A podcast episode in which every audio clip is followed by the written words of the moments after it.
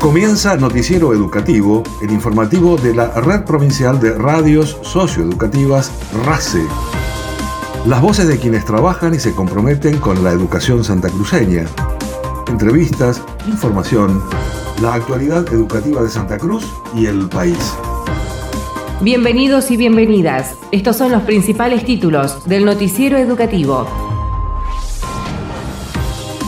Conciliación obligatoria. El Consejo Provincial de Educación se reunió con representantes del gremio ADOSAC. El profesor Ismael Enrique explicó a Noticiero Educativo el alcance de la propuesta efectuada al gremio ADOSAC. Santa Cruz incorpora la prueba piloto de implementación del Sistema Integral de Información Digital Educativa. Educación impulsa el programa Senderos Escolares en la ciudad de Puerto San Julián. Se realizó en la ciudad autónoma de Buenos Aires el tercer encuentro encuentro de educadores del pueblo gitano, nuevos desafíos para la educación intercultural. El Museo de Arte Eduardo Minichelli invita a la muestra internacional itinerante denominada Daguerrotipo Latinoamericano Contemporáneo. Los centros de formación y actualización profesional de Santa Cruz continúan brindando a sus estudiantes con discapacidad herramientas para su inserción laboral. Desde el primero de noviembre, Educación abre las inscripciones a las becas 60 años. Extensión horaria de clases Santa Cruz es la primera provincia en conseguir que se esté aplicando en la totalidad de sus escuelas públicas.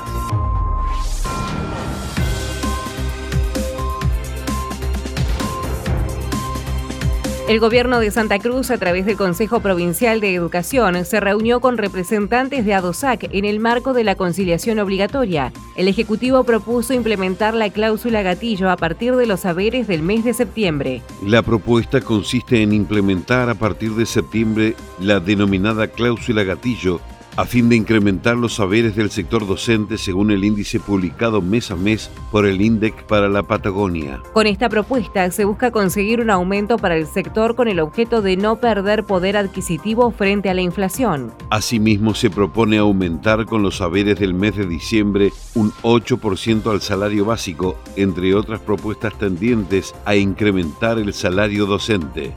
También se propuso dar continuidad a las negociaciones el viernes 14 de octubre, dado que en esa fecha aún se estará en condiciones de efectivizar la liquidación con los aumentos ofrecidos correspondientes al mes de septiembre y octubre, porcentaje de aumento salarial e incremento al título, con los saberes del presente mes.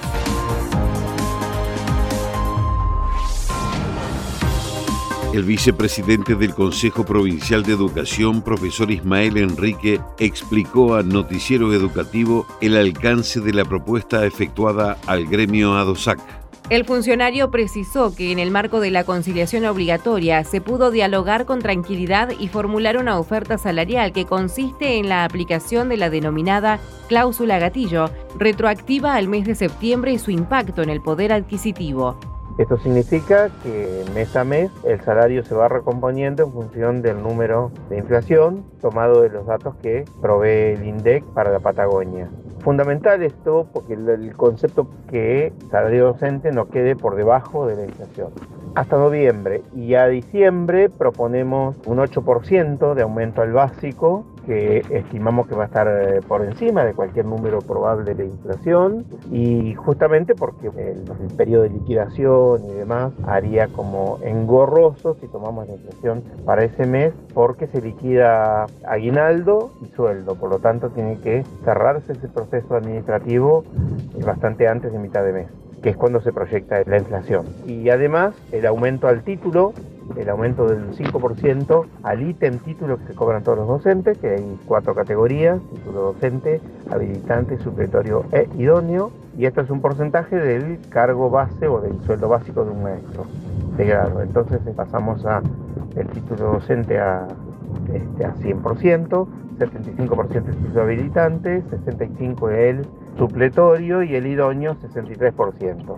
Estos aumentos rigen a partir de en el caso de el retroactivo septiembre, título octubre y proponemos encontrarnos nuevamente en el mes de diciembre para evaluar los aumentos y proyectar hacia el año 23, los primeros meses, de qué manera vamos a hacer la recomposición salarial. Y también propusimos encontrarnos el día lunes, 17 de octubre, para trabajar sobre los 2.500 pesos que se fueron pautas salarial del primer semestre, 2.500 como suma fija, y que habíamos comprometido en una paritaria del mes de abril, trabajarlos en octubre para ir incorporándolos al escalafón docente. O sea que este es el combo de cómo se compone la propuesta salarial que le ofrecimos a DOSAC y esperemos que sea aceptada porque bueno, no nos queda mucho tiempo. El día viernes de ser aceptada se puede liquidar para este mes y de no ser aceptada eso ya sería un problema porque no se podría nuevamente este mes aumenta alguno. Esperemos que se debata como corresponde, que se informe como corresponde y que podamos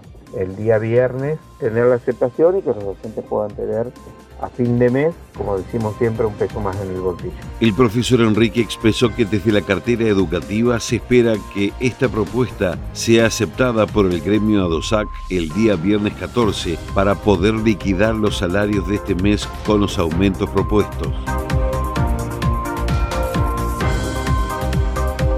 El Consejo Provincial de Educación asistió a la presentación de la prueba piloto de implementación del Sistema Integral de Información Digital Educativa herramienta que posibilita generar una base de datos sobre las principales dimensiones y variables del sistema educativo para el seguimiento, asistencia y acompañamiento de las trayectorias escolares. La titular de la cartera educativa, licenciada María Cecilia Velázquez, remarcó que esta tecnología representa una herramienta para el mejoramiento de las decisiones tanto a nivel escolar como en la gestión del sistema educativo. Hay, un prejuicio generalizado, por lo menos capaz que yo soy de otra generación. ¿eh? Eh, quizá algunos porque son muy jovencitas y jovencitos, eh, los, directores y directoras, pero por lo menos en mis tiempos había un prejuicio acerca de la modernización, la utilización de la informática, la organización de los datos, la mejora de los procesos con la educación como un proceso emancipatorio, de cumplimiento de derechos, como que una cosa era el pensamiento más bien de derecha o un pensamiento eh, contradictorio con los derechos este, que en general los docentes abrazamos porque abrazamos una formación que abraza el pensamiento humanista, básicamente, ¿no? más allá de todos los, tintes. Y nosotros creemos profundamente que no ha de ser así, que no se llevan mal, sino que los podemos hacer eh, llevar bien porque las tecnologías deben estar al servicio de los objetivos de las políticas educativas. Y creo que esto es lo que Germán con mucha solvencia y claridad nos termina de exponer, ¿no? Herramientas, tecnología, construcción de data, ¿para qué? Bueno, para el mejoramiento de nuestras decisiones, tanto en la institución escolar como en la gestión del sistema educativo, cuya centralidad son, como decimos, los chicos, las chicas, los pibes, las pibas, los gurises, las gurisas, como dice este, el ministro Persic, sigue con chacos, chaquitas y no sé cuántos más sinónimos de todo el país.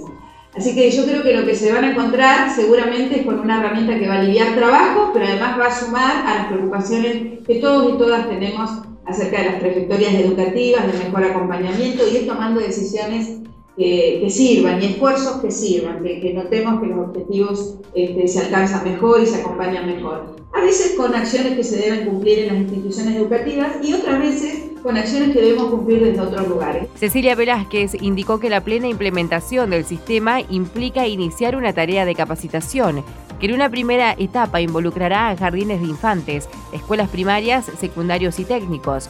Luego seguirá avanzando durante todo el año hasta llegar a la totalidad de las instituciones escolares con la mejora de este sistema, modernizando el Estado con el objetivo de mejorar la calidad educativa.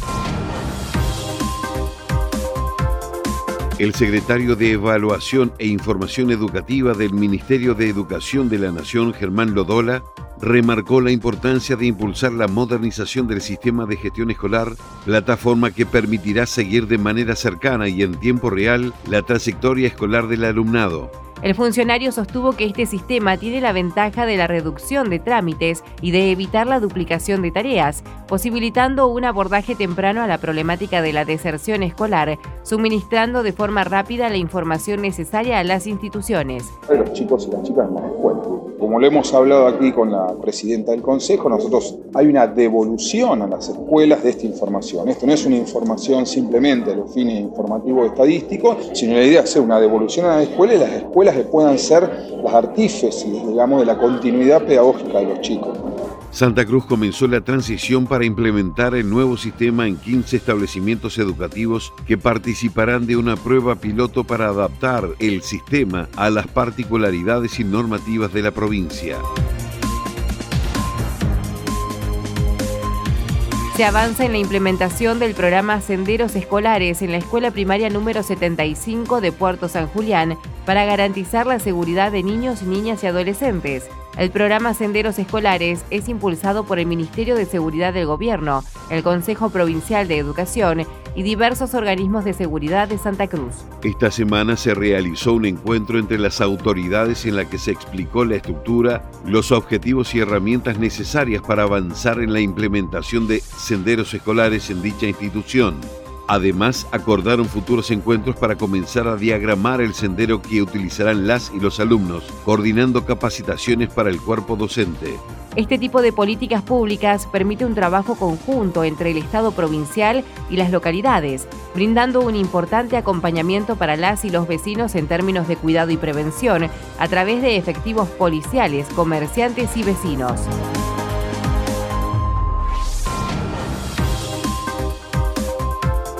La Dirección Provincial de Educación Inicial y el Instituto Doctora Elsa Barbería dictaron el segundo encuentro de actualización destinado a docentes del mencionado nivel. La directora del instituto, licenciada Alicia García, explicó que los objetivos principales de la propuesta son conocer la diversidad vegetal en los diferentes ambientes de Santa Cruz e Islas Malvinas y reflexionar sobre el impacto de las acciones humanas sobre las comunidades vegetales. Es una capacitación en el marco de los 40 años de Malvinas, pensada para trabajar en los jardines de infantes y por eso la licenciada en biología Patricia Eucher, que forma parte del cuerpo de profesionales del instituto, está dictando unos talleres a referentes del nivel inicial que tratan justamente de la diversidad ambiental entre lo que es el continente de Santa Cruz y el ambiente insular que es propio de las Islas Malvinas. En ese sentido se trata de conocer cuáles son las especies vegetales de uno y otro lugar y generar propuestas para llevar al aula. Tiene previsto hacer salidas de campo en las reservas naturales de nuestra ciudad, tanto la de muy conocida de la zona de la costanera y también la propia del ambiente de meseta y de lagunas que están en otros lugares característicos como puede ser el predio de Ex Estartel o lo que hoy conocemos como Laguna de los Flamencos. Son actividades que está articulando la profesora. Fundamentalmente lo que tratamos es que les quede también un trabajo para continuar en el aula y en ese sentido saben los docentes que nosotros estamos a su disposición para cualquier acercamiento duda, duda o especificidad que, que requieran. La propuesta Conocer para conservar diversidad vegetal de Santa Cruz e Islas Malvinas prevé seis encuentros con salidas de campo. El pasado 28 de septiembre se concretó el segundo encuentro en Río Gallegos con la participación de referentes de todos los jardines de infantes. La modalidad de educación intercultural bilingüe participó en la ciudad autónoma de Buenos Aires del tercer encuentro de educadores del pueblo gitano, Nuevos desafíos para la educación intercultural.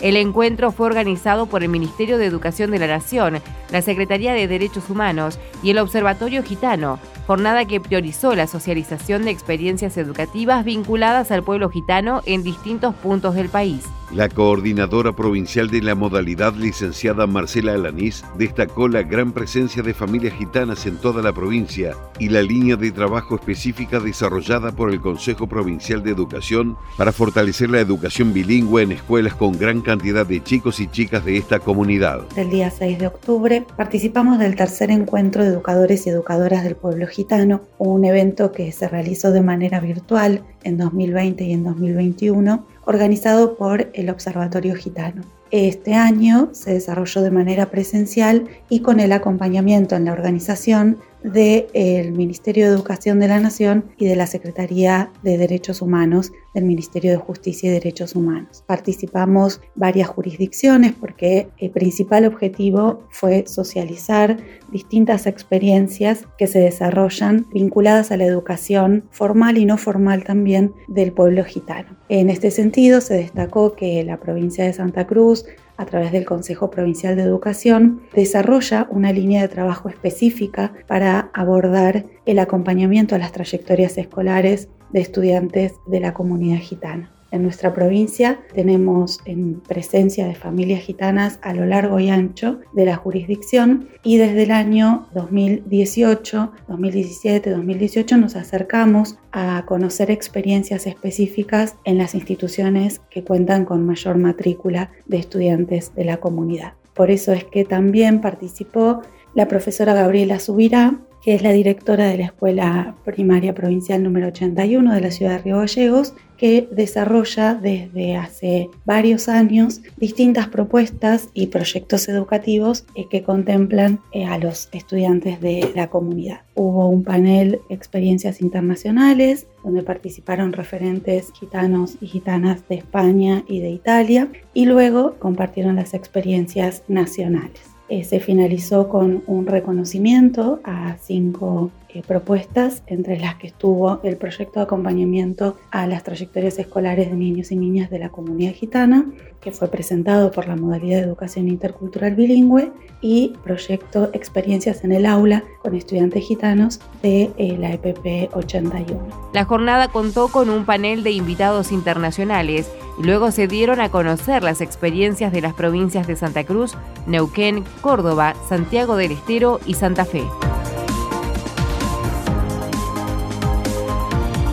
El Centro de Formación y Actualización Profesional número 4 de Caleta Olivia dio inicio al taller de panadería destinado a estudiantes de la Escuela Especial número 3 y a la comunidad para brindar a estudiantes con discapacidad herramientas para su inserción laboral. La coordinadora general de formación profesional de ETP, Vanessa Trujillo, destacó la importancia de los objetivos conseguidos a partir del trabajo conjunto para garantizar la inserción al mundo de la gastronomía tanto a personas con discapacidad como a todos los interesados. El Consejo Provincial de Educación, eh, a través de la Subsecretaría de Educación Técnico Profesional, continúa impulsando mm, propuestas enmarcadas en la política pública educativa que tiene que ver con el desarrollo de la inclusión. En este marco, en el CEFIAP número 4 de Caleta Olivia, se ha puesto en marcha una capacitación relacionada con la familia de la gastronomía, que comienza con el trayecto denominado panadería y continúa con pastelería y cocina. Esto es el producto del trabajo de mm, varios actores, el producto de la articulación llevada adelante por la coordinación a mi cargo, el director del CEFIAP, la gente de la Dirección Regional Zona Centro, como así también la directora provincial de Educación Especial y los directivos de la Escuela Especial número 13,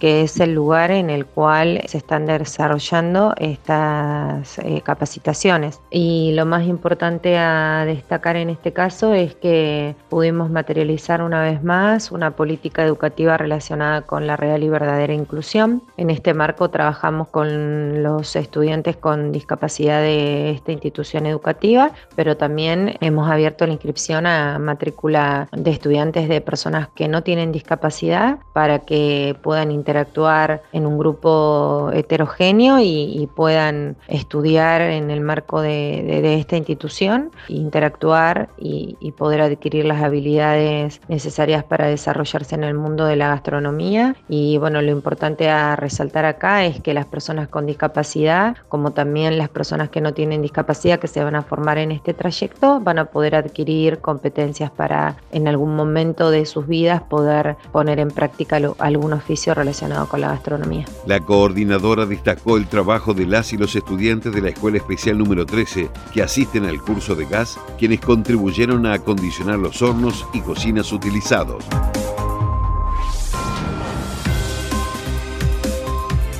El Centro de Formación y Actualización Profesional número 5, anexo Los Antiguos, desarrolla prácticas profesionalizantes en tareas generales de hotelería y auxiliar en construcciones en seco. Las y los estudiantes realizan un trayecto formativo sobre tareas generales de hotelería que incluye salidas a los distintos puntos de hospedajes aledaños. Por su parte, la capacitación de auxiliar en construcciones en seco con componentes livianos se lleva a cabo en la planta de reciclaje, donde se realiza la construcción de un sanitario y una oficina que brindará mayor comodidad al personal que allí se desempeña. Estos centros de formación buscan garantizar la promoción social mediante la elevación del nivel de cualificación de la población, ofreciendo con ello oportunidades de crecimiento personal, profesional y comunitario en todo el territorio santacruceño.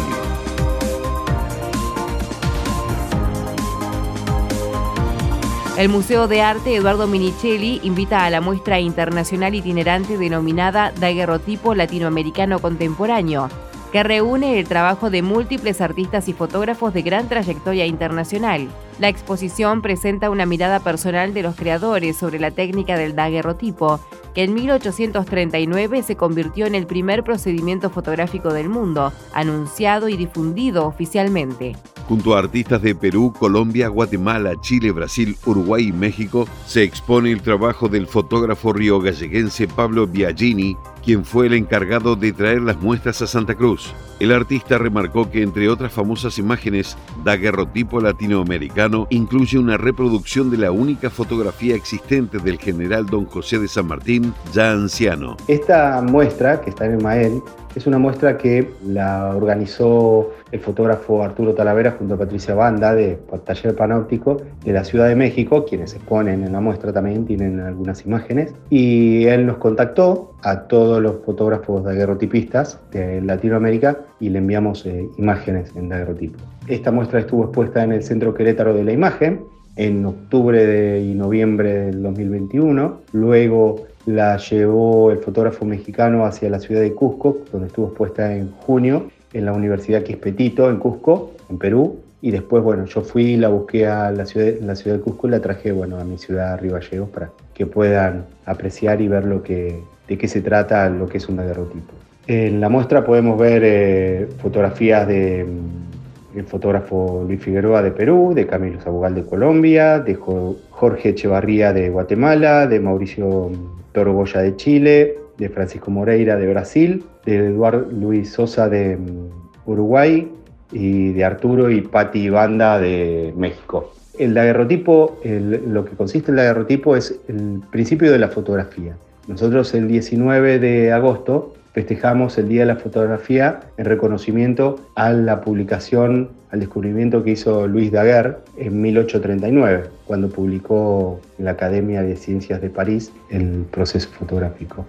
Son las primeras fotografías, así se tomaron las primeras fotografías, en ese estilo. Nosotros como fotografía, para identificar más o menos lo que es un daguerrotipo, podemos ver una imagen icónica que conocemos nosotros del general San Martín cuando era viejito, 1849, cuando tenía 70 años, antes de su fallecimiento. La foto esa que nosotros vemos, que está sentado en una silla con una mano metida dentro del saco al estilo de Napoleón, esa foto está tomada en un estudio en París, es un daguerrotipo. Ahora nosotros en la muestra podemos ver una réplica de ese daguerrotipo de San Martín para que vean los chicos o la gente que le interese qué era el daguerrotipo, para que más o menos identifique qué fue. Pablo Biagini resaltó la importancia y el interés general de esta muestra, ya que el número de daguerrotipos contemporáneos es actualmente muy reducido.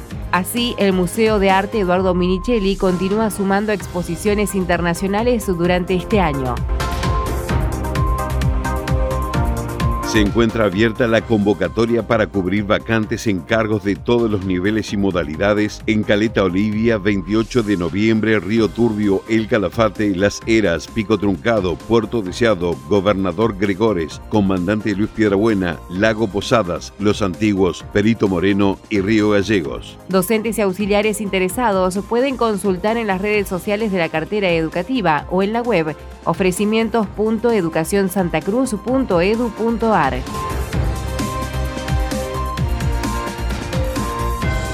El coordinador provincial de inclusión laboral para personas con discapacidad, Elio Lizárraga, celebró la firma de un convenio para promover e impulsar la formación profesional y capacitación laboral para la gastronomía. Se llevó adelante el día lunes 3 de octubre una firma de convenio en el marco del COPETIP junto a la empresa Otamendi SRL y compañía, que tiene la estación de servicio El Solitario de la localidad de Las Heras. Dicho convenio es de gran importancia porque permite hacer un trabajo articulado entre organismos del Estado y empresas privadas. En este marco se pudo realizar el convenio y la firma del mismo para que el joven Rubén Rodríguez, un joven con discapacidad, pueda tener la posibilidad de hacer sus prácticas profesionalizantes en el lugar del full de la estación de servicio. Esto nos permite a nosotros que el joven pueda mostrar todo lo que aprendió a lo largo de su capacitación a través de los centros de formación y actualización profesional en la capacitación de mozo camarero y bueno, llevar todo lo aprendido para volcarlo en el espacio del full de la estación de servicio El Solitario. Elio Lizárraga explicó la importancia de este convenio porque implica una serie de pasantías rentadas con la posibilidad de que el empleador y el pasante puedan formalizar a futuro una relación laboral. Estamos dando lugar a que las personas con discapacidad puedan desenvolverse en los ámbitos laborales, sostuvo.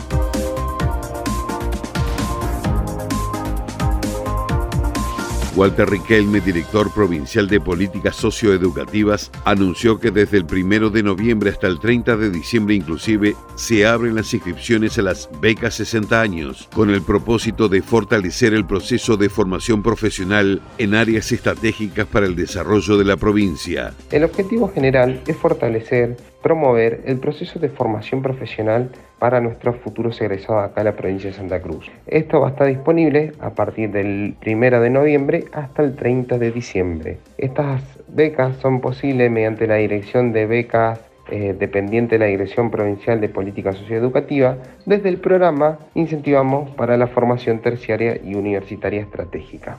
Hay que comprender y entender que esto es un, esto, estas apoyaturas son un incentivo, un respaldo económico destinado a estos futuros jóvenes egresados que desean realizar una carrera terciaria, universitaria, con el fin de costear y promover e incentivar que tengan la posibilidad de ir a estudiar, de formarse tanto intelectualmente, académicamente, para que el día de mañana puedan retomar y tener profesionales dentro del territorio santacruceño. Walter Riquelme indicó que las carreras prioritarias para poder acceder a las denominadas becas 60 años son las tecnicaturas e ingenierías y que próximamente se dará a conocer el link para que los interesados puedan presentar su solicitud de beca. El Instituto Provincial Superior en Arte desarrolla un proyecto de recuperación y revalorización de materiales patagónicos para utilizarlos en la realización de modelados. El proyecto denominado Escultura en Patagonia posibilita el trabajo en la naturaleza realizando una talla directa, interactuando, interviniendo y resignificando el material. Desde las cátedras de escultura del Profesorado de Artes Visuales del IPSA, se implementa esta propuesta a fin de brindar a los estudiantes la adecuada capacitación para que desarrollen la actividad escultórica como futuros docentes o artistas santacruceños. La primera experiencia de este tipo se llevó a cabo en 2018 y luego se comenzó a trabajar directamente en la naturaleza en la zona de Hueraique, en cercanías de Río Gallegos.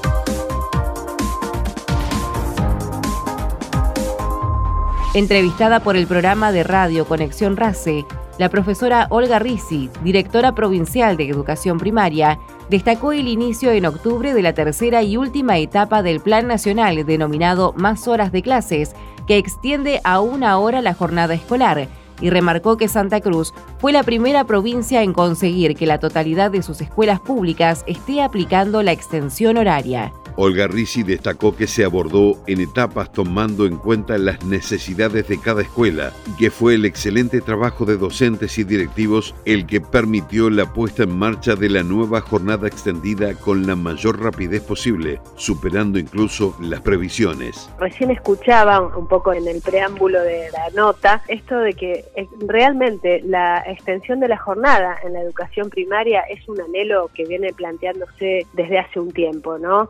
Solamente en la ley, sino que ha habido varios intentos ¿no? de cambiar el formato, la estructura de lo que hasta hoy tenía la educación primaria. En el caso de Santa Cruz, adhiriendo a, la voluntad también política y compartiendo esa voluntad política con el Ministerio de Educación de la Nación y con el resto de los representantes de educación de todo el país, llevamos adelante la puesta en marcha que tal cual ustedes bien describían, se fue presentando en etapas, atendiendo cada situación, cada escuela. En un primer momento, en el mes de un grupo de escuelas comenzó junto con las escuelas rurales. En septiembre teníamos pensado iniciar con 20 escuelas, pero ya las propias escuelas habían ido avanzando con sus proyectos, así que empezamos con 30, no con 20, y el resto de las escuelas comenzó a partir del primero de octubre. En realidad, más que nada fue a partir de este 3 de octubre, que fue este lunes. En ese sentido, yo acabo de llegar precisamente de una recorrida por la cuenca, estuve en las escuelas de Río Turbio y de 28, hay una muy buena aceptación, las familias están muy contentas,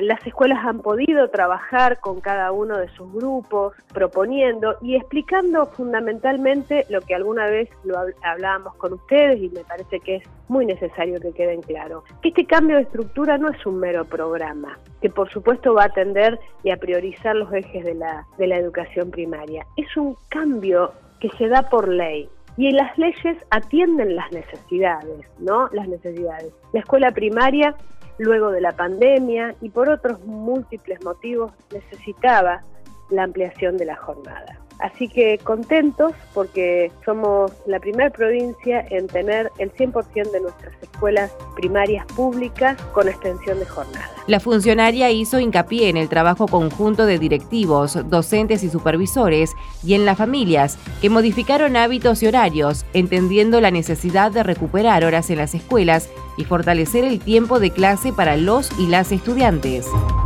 Nacionales.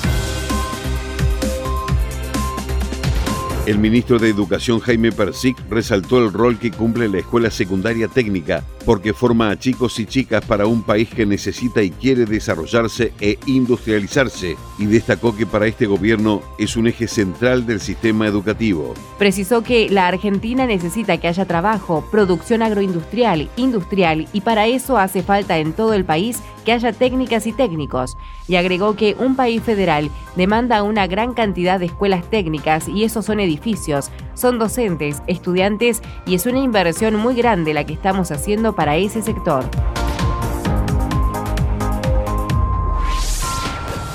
El CONICET, la Universidad Nacional Arturo Jaureche y el Hospital de Alta Complejidad del Cruce, Dr. Néstor Carlos Kirchner, buscarán impulsar la industria del cannabis medicinal y el cáñamo industrial en todas las etapas generando estándares de calidad e innovación. Para ello anunciaron la creación de la empresa de base tecnológica Cannabis Conicet, que reúne a las citadas entidades educativas, científicas y de salud, apuntando a fortalecer e impulsar la industria del cannabis medicinal y el cáñamo industrial en la región en todas las etapas, desde el cultivo, la producción y el uso clínico e industrial a la capacitación y formación de recursos humanos comprendiendo el valor económico y el valor social de la industria a través de su articulación con el Sistema Nacional de Ciencia y Tecnología. Noticiero Educativo RACE, las voces de los protagonistas. Noticiero Educativo se elabora con información propia, aportes de las áreas de prensa del Consejo Provincial de Educación y el Gobierno de Santa Cruz, Ministerio de Educación de la Nación y portales educativos. Una producción de la Red Provincial de Radios Socioeducativas. Noticiero Educativo RACE, una producción integral del equipo de la Red Provincial de Radios Socioeducativas de Santa Cruz.